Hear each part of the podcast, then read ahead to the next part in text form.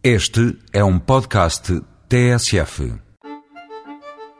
Hoje vamos falar de uma das iguarias nacionais mais apreciadas, a par do queijo da serra e dos vinhos do Porto Vintage.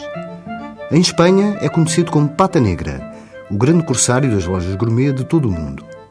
Em Portugal é conhecido como presunto de porco preto. O nome vem da coloração escura da pele e das unhas.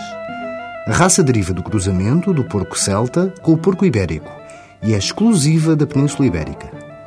Em terras do Baixo Alentejo, vivem pacificamente debaixo da sombra das azinheiras, com mais nada para fazer senão esperar que as bolotas, a base da sua alimentação, caiam de maduras nos meses de outubro a março.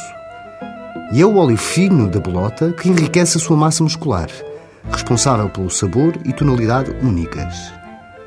Para se fazer a cura do presunto, esperam-se 24 horas à temperatura de 8 graus. Depois procede-se à salga, que dura entre 8 a 10 dias.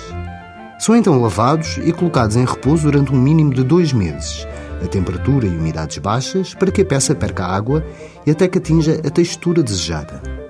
Posteriormente, durante os meses da cura, vai-se aumentando gradualmente a temperatura da sala de cura, que deve ter sempre janelas que permitam a livre circulação do ar.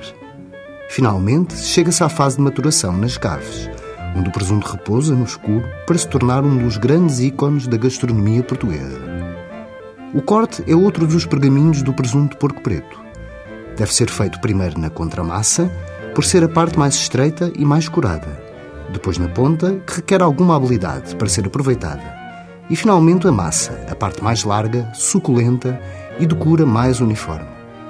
O corte deve ser efetuado com uma faca adequada, bem afiada e numa tábua fixa. Para a conservação do presunto é aconselhável a utilização de um pano de algodão.